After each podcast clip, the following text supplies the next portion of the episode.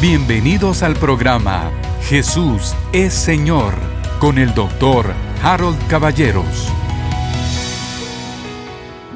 Queridos hermanos, estamos de vuelta. Aquí estamos con Cecilia, nos uh, inició contando su experiencia, cómo se, se, vio en la necesidad de tomar esto eh, y cómo se vio enfrentada a desafíos nuevos, pero lo iniciamos de una manera maravillosa porque nos está hablando del espíritu de servicio. Sí, y es que realmente yo, yo decía, ¿verdad? No puede ser una persona dentro de la iglesia y una persona afuera. Entonces, el espíritu de servicio lo podemos manejar muy bien cuando estamos hablando en la iglesia. Lo entendemos muy bien. Sí, voy a servir, voy a dar, voy a hacer, pero cuando estamos hablando de una empresa o un negocio o, o un trabajo, a veces se nos olvida esto y realmente es aplicar la, palabra, aplicar la palabra en todo lo que yo hago, en todo lo que yo soy. Entonces el espíritu de servicio se derrama de una manera, eh, pues ahorita en este año muy aplicada, porque tuvimos que venir y servir a aquellos que son nuestros clientes, ¿no? Puede hacerse de, varias formas, venir y decir, no señores, ustedes me pagan o me pagan o me pagan, ¿verdad? O podemos venir y decir, bueno, ¿cómo podemos colaborar? ¿Cómo podemos trabajar juntos? ¿Cómo podemos hacer? Porque nosotros también tenemos eh, nuestras, obligaciones. nuestras obligaciones, no es como que yo pueda simplemente no hacerlo. Pero fue maravilloso ver cómo el Espíritu de Dios de verdad me, me ungió y, y puedo decir, nos ungió porque... Eh, buscaba mucho el consejo de Harold, el tuyo, ¿verdad? De cómo poder tomar las acciones que se tenían que tomar, pero realmente eh, vimos la mano de Dios. Gracias a Dios no nos faltó, gracias a Dios eh, no les faltó a nuestros clientes y, pudimos eh, pasar este año de una manera sobrenatural. Harold, cuando se refiere Cecilia a Harold, Harold hijo, Harold hijo debe haber sido una gran ayuda, ¿verdad? Un gran sostén para ti. Sí, mucho. Y muchas veces el sostén era, tú puedes, mami, tú puedes. ¿Verdad? Porque muchas veces así como, no tengo idea cómo hacer esto, cómo se hace, no sé. Entonces él me decía, tú puedes, mami. y ahí era donde yo ya decía, bueno, Señor, tú y yo vamos. Y logramos eh, salir de esto. Pero... Yo, yo voy a contar algo feo aquí. Fíjense, antes de la pandemia, mucho antes, esto debe ser ya dos años ahora, Tuvimos una pésima experiencia una vez. Muy fuerte, sí. Tuvimos un inquilino nuevo. A ver, lo voy a decir de esta manera lo rápido. Antes de tomar nosotros la administración, solíamos tener por años, tres años quizás, teníamos una empresa que administraba por nosotros, entonces no hacíamos nada, solo ver. Pero luego lo tomamos y días antes de entregárnoslo, nos dejaron un inquilino nuevo. Eh, yo no les voy a decir que sé que fue de mala intención, pero así parece. El caso es que este inquilino era un problema enorme. Muy serio. Yo cuando lo vi, ay Dios mío, si de solo verlo decía uno, ¿a qué nos metimos? Y el local que él nos alquilaba para nosotros es un local importante. Además, el local no era un local como los otros, sino que era una pizzería con hornos, con cuarto frío, con aires acondicionados. es decir, era no, era, no, era, solo el local, sino que era un negocio. Y nos fue muy mal. Pero muy, quiere decir muy. Este hombre estaba mal, no sé de qué. O a lo mejor el diablo que la tenía contra nosotros, ¿verdad? No, no, no vamos a juzgar. El tema es que caímos en un problema que se convirtió en enorme para nosotros. Sí, muy serio. Y Cecilia nunca, ni un solo minuto, ni un solo día dejó de orar ni de creer no solo de orar, no estoy, asumiendo, no estoy diciendo que oraba 24 horas, no, pero, pero sólida, parada en la fe eh, de creer. Y yo flaqueé, yo fui a conseguir abogado, yo llamé a la policía, etc. Yo estaba tan ofendido con lo que estaba pasando. Esta persona destruyó el equipo, se robó los hornos. Bueno, ¿para qué voy a, para qué voy a decir? No, no vale la pena. Pero yo quiero darles un testimonio. Que en medio de lo peor, Cecilia desarrolló una oración y nos decía, no, no, no, acompáñenme y pónganse de acuerdo conmigo, le estoy pidiendo a Dios que el temor de Jehová venga sobre esta persona. Estoy pidiendo a Dios que el temor de Jehová le dé convicción a esta persona. Bueno, el problema creció hasta unos niveles que ni vale la pena recordar, no digamos mencionar. Pero en un momento que estaba con una almágana destruyendo una fuente del, del local, salió corriendo a la oficina nuestra, dejó las llaves y desapareció. Entonces yo dije, ¿qué es la única explicación? ¿Cuál es la única explicación aquí? Que el temor de Jehová vino sobre él. Esto es mucho previo a la pandemia, pero para mí fue ya la primera entrada tuya en el sentido de decir, vamos a manejar esto de una manera espiritual. Aunque vivimos según la carne, no militamos según, la carne, ¿verdad? Las armas de nuestra milicia. nuestra lucha no es, no es contra sangre ni carne, ¿verdad? Sí, claro. Y podemos... Pero perdón, sigue. No, no, no, está bien. Eso me lleva al entendimiento espiritual, ¿verdad? ¿Cuántas, ¿Cuánto predicaste tú acerca del entendimiento espiritual, verdad? Porque nosotros vemos las cosas que tocamos, que vemos, lo que estamos viviendo, los sentimientos que estamos teniendo, porque inclusive llegó a tener uno temor de estar en el lugar porque esta persona nos amenazó. Entonces, ese, ese temor, esas circunstancias podían manejar nuestra vida, pero si nosotros tenemos entendimiento espiritual y vemos que esta persona estaba actuando bajo una influencia, del enemigo y quería venir a justamente quitar la paz, quitar esa certeza de que está uno en las manos del Señor y le está haciendo lo que Dios le está guiando a hacer. Entonces, al tener ese entendimiento espiritual, venimos en contra del enemigo y poder venir y decir, esto que orábamos, ¿verdad? Yo le daba siete vueltas al, local orando en el nombre de Jesús, que ese temor de Dios viniera sobre él y, y, guardando nuestras vidas. Y sí, fue sorprendente cómo de un día al otro esta persona se fue y dejó todo. Persona que había amenazado de que no se iba a ir, que iba, bueno. No aguanto la tentación de decirles de que no solo se arregló todo, salimos diez veces mejor y nuestro inquilino ahora es una iglesia, ahora es una iglesia, que solo Dios puede hacer esas maravillas. Que me lleva a hablar de Romanos 8, 12 y 14, al 14, que dice que somos guiados por el Espíritu Santo. Entonces ese, ese entendimiento espiritual, ese guiados por el Espíritu Santo y luego se nos abre la puerta, nos guía a este nuevo inquilino, Realmente esa paz es la que estamos buscando todos que podamos vivir, no solo dentro de la iglesia, regreso, sino que allí donde usted está haciendo negocio, donde usted está trabajando, si usted empieza a mostrar estos principios en su vida como, como empleado, empieza a, vivir una vida diferente, una, vivir en santidad. Era hablando de, de, lo que hemos estado hablando, vivir esa vida en santidad, porque cuando nosotros venimos y nos ponemos enojados, nos aireamos, nos eh, empezamos a gritar, empezamos a actuar mal, empezamos a, Que no es difícil y quisiera intervenir, porque no quiero tampoco que la gente se sienta culpable, pero es que en el mundo son, digamos, 10, 12, 14 horas al día de ataques. Sí. ¿verdad? El, diablo también eh, te lanza esos dardos de fuego a veces sin parar. Entonces, la, la respuesta Tú estás poniendo el dedo en la llaga en realidad. La respuesta está en el corazón de uno, no en lo que venga de afuera, sino en la reacción. Correcto, sí, y es así. Mira, ¿cómo voy a reaccionar? Y aunque reacciones mal, poderse detener un momento. Lo que a mí me ha servido mucho es tratar de no reaccionar, ¿verdad? Sino que tratar de detenerme un momento, pensar y luego actuar. Porque cuando uno reacciona, puedes reaccionar bajo bajo todas esas, lo que, lo que sale, porque ese enojo pues está y tienes derecho a enojarte. Dice la escritura que puedes enojarte, pero que no pase la noche. Y que no peques. y que no peques. Airados, pero no peques. Entonces está ese, ese momento donde me puedo enojar por la situación, pero puedo buscar la alianza del Espíritu Santo, puedo tomar un minuto, pensar, detenerme. Y eso, eso que salió hace muchos años, ¿verdad? ¿Qué haría Jesús? fue un gran movimiento. Realmente es una bendición. ¿Qué haría Jesús en esta circunstancia? Y entonces cuando nos hacemos esa pregunta, eh, como que empieza a, bajarnos que, no tenemos por qué actuar como actúan los del mundo, podemos actuar con los principios de la palabra de Dios.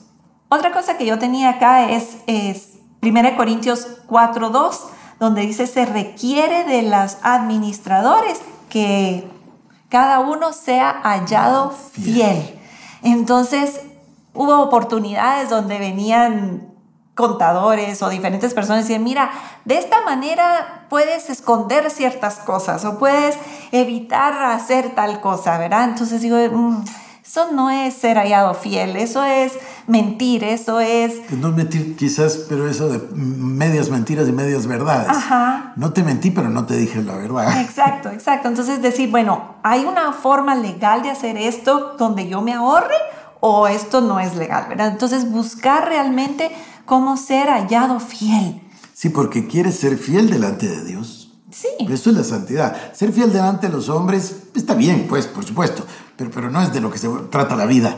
Sí, inclusive eh, esto de, de, de, de, no ser fiel delante de los hombres, ¿verdad?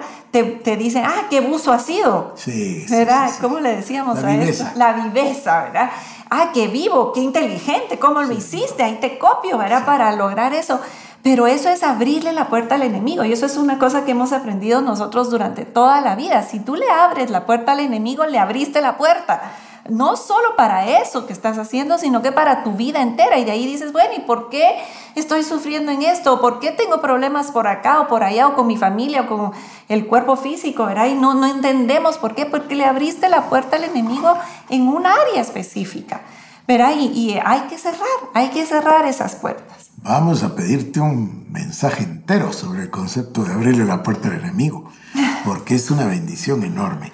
Yo quiero tomar un minutito aquí y decir, quiere decir que has enfatizado, número uno, el tema del poder de la lengua, Sí, ¿verdad? Es básico entrenar nuestra lengua. Yo he estado con ese tema ya por semanas, lo enfoqué desde el mundo espiritual y el mundo material, pero es lo mismo, ¿no?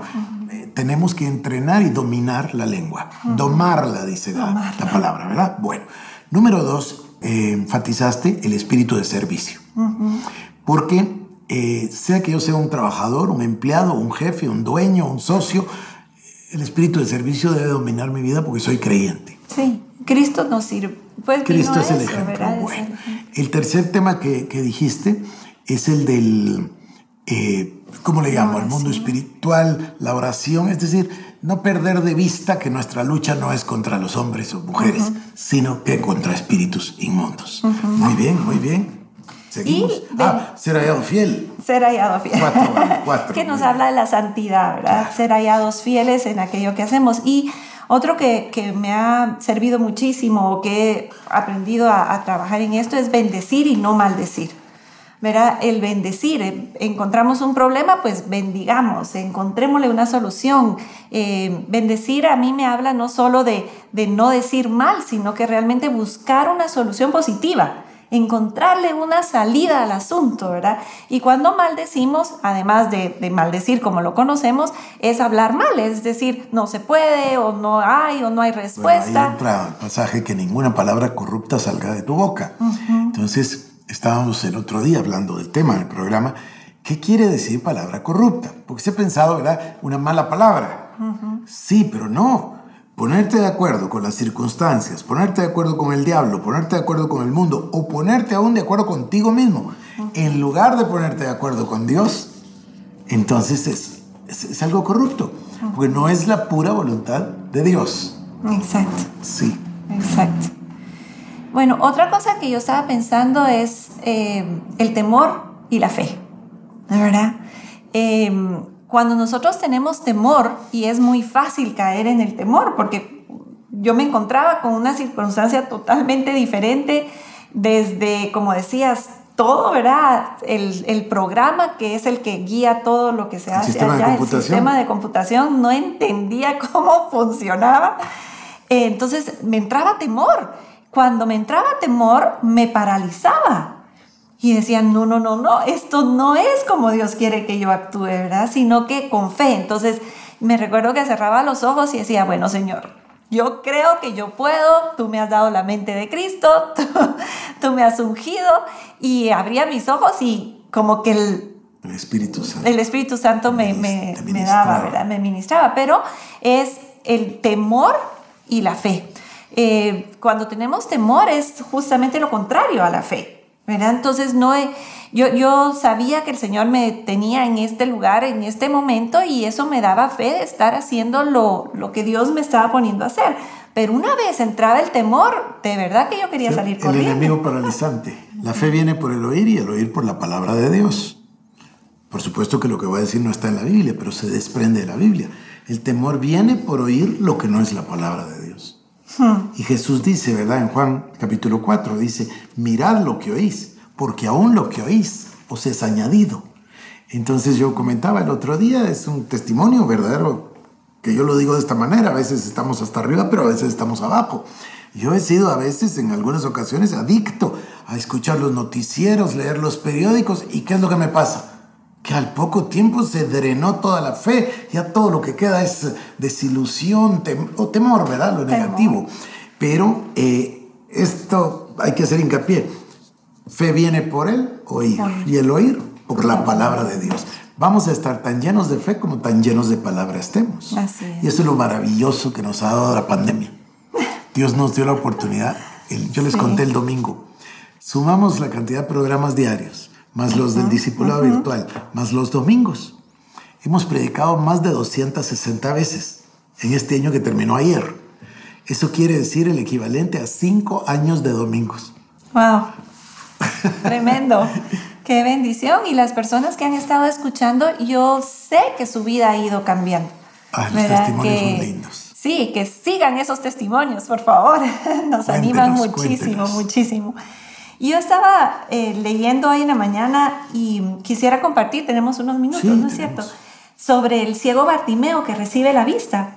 Él estaba, dice la escritura, viviendo en Jericó. Y Jericó era una, una ciudad donde encontramos que en otro pasaje, creo que es Lucas, donde pasa una persona yendo a Jericó y lo asaltan. Ah, sí, bueno, la parábola, claro. Eh, sí, la parábola. Era una ciudad donde se encontraban ladrones, personas, pues que no, no era una ciudad de viva la flor, ¿verdad? Entonces encontramos una ciudad difícil, con problemas, con situaciones difíciles. Allí vivía Bartimeo. Él era ciego, era una persona que mendigaba, o sea, no tenía una vida fácil, digámoslo así. Entonces, cuando ponemos eso a lo que estamos hablando ahorita, ¿verdad? Que estamos viviendo un momento difícil o tal vez en nuestros negocios o en la situación de cómo vivimos, pues Bartimeo se encontraba en una situación bastante difícil. Muy difícil. ¿verdad? Y no sé si nuestras circunstancias son tan difíciles como las que él tenía, ¿verdad? Pero encontramos a un hombre que tenía una visión, tenía fe, tenía esperanza una esperanza, tenía, yo tengo aquí una expectativa. Él estaba expectante. qué lindo, qué lindo esto. Porque fíjate tú que al enfatizar la Biblia o el Señor, obvio la inspiración del, Espíritu Santo, de que era ciego, lo que nos está diciendo es que su expectativa o su esperanza descansaba exclusivamente en lo que había escuchado. Él había oído de de que Jesús era el hijo de David, él había oído de lo que hacía Jesús y, la visión de él era cruzarse con Jesús. Imposible, pero era su visión. Que por supuesto el Señor no lo hizo imposible, ¿verdad? Tenía esa expectativa. Tenía esa esperanza. Entonces, eh, cuando yo entro al negocio, digamos, digo yo, bueno, ¿cuál es mi expectativa? ¿Qué es lo que yo quiero lograr? ¿Qué es a donde quiero llegar? Y teníamos una situación que tenía que juntar un dinero, ¿te recuerdas? Muy, muy importante para hacer unos pagos y no había nada. y, y, estaba la pandemia y estaba la situación. Y yo, Señor, ¿de dónde? Y empiezo a, a, creer, empiezo a tener esa expectativa y decir, bueno, yo lo voy a lograr en el nombre de Jesús. Y Harold me miraba, me decía, mami, lo hemos tratado y no hemos logrado. Y yo, pero lo vamos a lograr, lo vamos a lograr. Y digo, yo voy a... A lo mejor valga la pena... Eh enfatizar, porque, ellos dirán de qué está hablando. Tenemos una fecha determinada al año para pagar los impuestos. Y los impuestos son señores impuestos y se hace una vez al año. Eh, de eso estás hablando. Bueno, y además justo cae un mes antes del pago del seguro, que es otro pago muy grande, pero sigamos. Sí, entonces eh, no había ese dinero y había que pagarlo. Entonces digo yo, Señor, ¿cómo lo vamos a hacer? No había de dónde sacarlo. Eh, y empiezo a ahorrar. Y eso no, no viene al caso exactamente, pero yo siempre quiero hablar del ahorro, porque el ahorro es una bendición de Dios. Usted toma un poquito cada mes, lo mete ahí y el Señor lo bendice y lo prospera y lo multiplica. Así que no, no deje de ahorrar, es maravilloso. Y eso justamente hice. Dije, bueno, Señor, voy en fe a tomar este dinero y vamos a creer que con lo que queda alcanza y empecé a ahorrar y a ahorrar y a ahorrar. Y gracias a Dios, antes de venir me pagué el último. pedazo que tenía que pagar. Así que solo Dios, solo Dios. Y, y yo creo que es una bendición, pero bueno. Pero entonces es un negocio sobrenaturalmente llevado.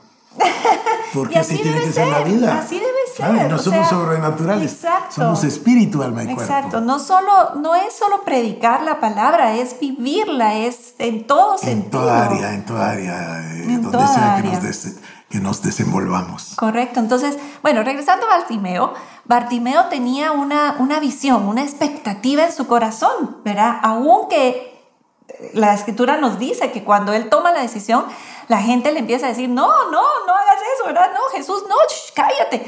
O sea, el mundo nos va a tratar de cambiar esa expectativa, cambiar esa fe, cambiar eso, esa visión que tú puedas tener enfrente. Pero creo que es muy importante enfatizar lo de la visión. O sea, yo lo he vivido con Harold. Harold toda la vida, eh, la visión es fuerte, es sólida, es Grande. Grande, yo he dicho, es a colores, y cuando digo que la visión es a colores es porque se ha tomado el tiempo para pintarla, le da forma, de tal forma que ya es, ya es a colores, no es una cosa ahí que, ¿y cómo es su visión? Ah, pues ahí va, a ver, ahí va. No, es bien clara y sólida. Y eso ha sido lo que hemos vivido en la iglesia y en el ministerio todo el tiempo. Pero ahora en, el, en los negocios, ¿verdad? Decir, bueno, ¿cómo, ¿cómo funciona esto? Y funciona exactamente igual. Es tener esa expectativa, esa visión, esa fe bien clara, bien fuerte de hacia dónde voy. Y entonces voy claro hacia dónde voy. No voy que un día sí, un día no, no. Tengo un, un propósito. Yo estoy acordándome que en octubre de 1988 estábamos sentados en el auditorio en la iglesia del doctor Cho le habíamos conocido en la mañana y ahora estábamos sentados en el servicio. ¿Y cuál es el mensaje que Cho sembró en nuestro corazón? Clear Cut Vision. Así le decía a él. Una visión clara y concreta. Yo siempre bendigo al doctor Cho, me bendijo tanto Dios a través de él. Eh, pero son principios que, que, de verdad entraron a nuestro corazón.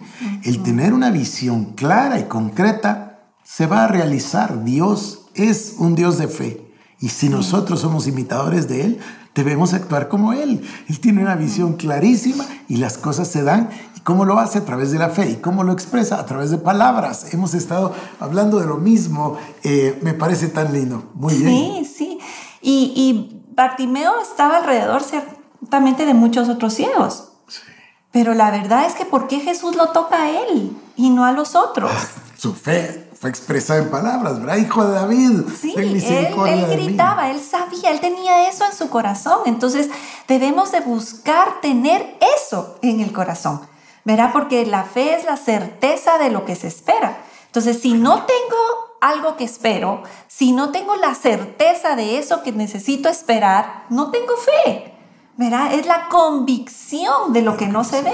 Para yo tener una convicción de lo que no veo, tiene que estar ya tan pintado que ya lo veo, aunque no esté materializado, ¿verdad?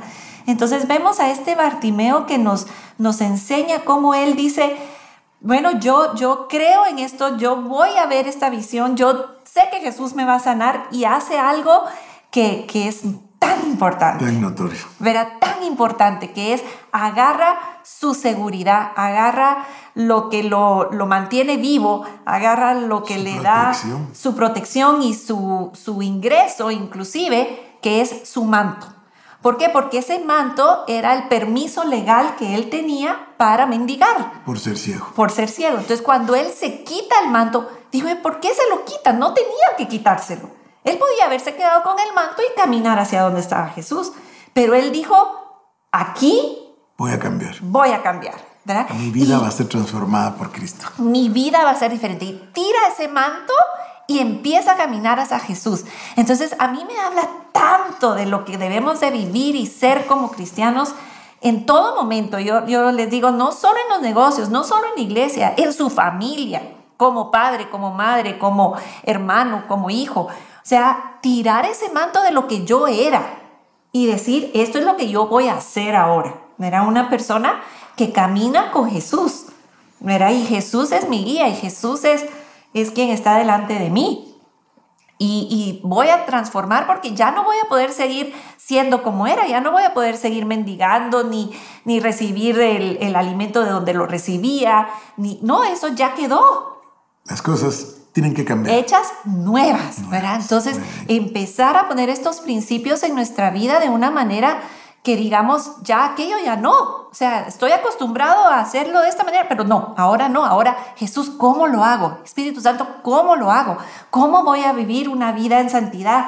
¿Cómo se manifiesta esto? Porque el, el fin es que no prediquemos con palabras, sino con hechos. Entonces, que la persona venga y diga, mira, ¿qué tienes tú diferente? ¿Por qué estás actuando así? Así no se actúa aquí. Ajá, porque yo aplico los principios de la palabra, yo vivo de una manera diferente. Qué lindo. Se nos fue el tiempo otra vez, ¿verdad? Pero yo creo que queremos por lo menos 100 programas con la pastora Cecilia. Estamos muy emocionados, muy bendecidos. Por hoy, que Dios les bendiga.